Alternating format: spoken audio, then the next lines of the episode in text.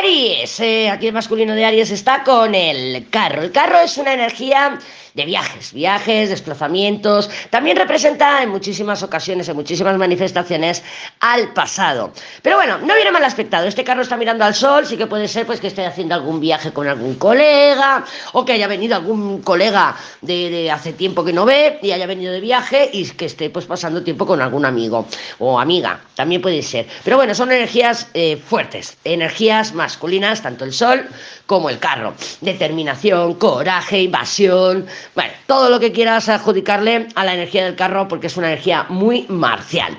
Pues bueno, pues si le gusta el deporte, pues esta semana va a estar, vamos, aquí haciendo deporte por todos lados, ¿vale? O sea, lo vas a ver pues muy activo, lo vas a ver muy determinado y posiblemente invasivo. Sí que es verdad que Tauro, el masculino Tauro, tiene la luna. Entonces, bueno, aunque quiera mostrar una, eh, una apariencia de, de, extrema confianza, ¿no? De, de autoconfianza suprema, aquí estoy yo, lo ves con decidido, y dices, madre mía, si tiene guapo este subido, no, subidísimo.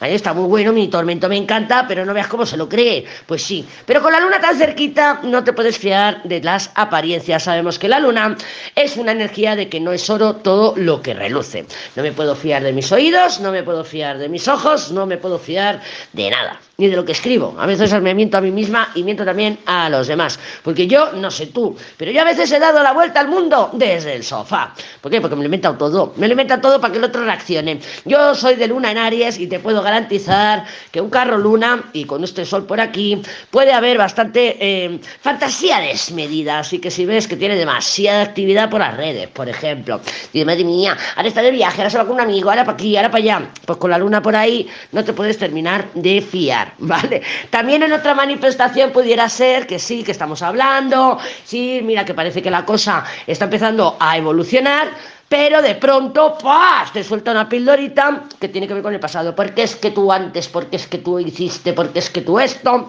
O que tú lo hagas, ¿eh? O que tú lo hagas y la cosa se pueda truncar un poco, ¿vale? Entonces, bueno, pues cuidadito con las pildoritas, porque Venus, aunque está en buen aspecto con Plutón, no dejáis el Plutón, no dejáis el Plutón. ¿Vale? Entonces, bueno, pues por ahí te dejo esta, esta información a ver cómo la manifiestas.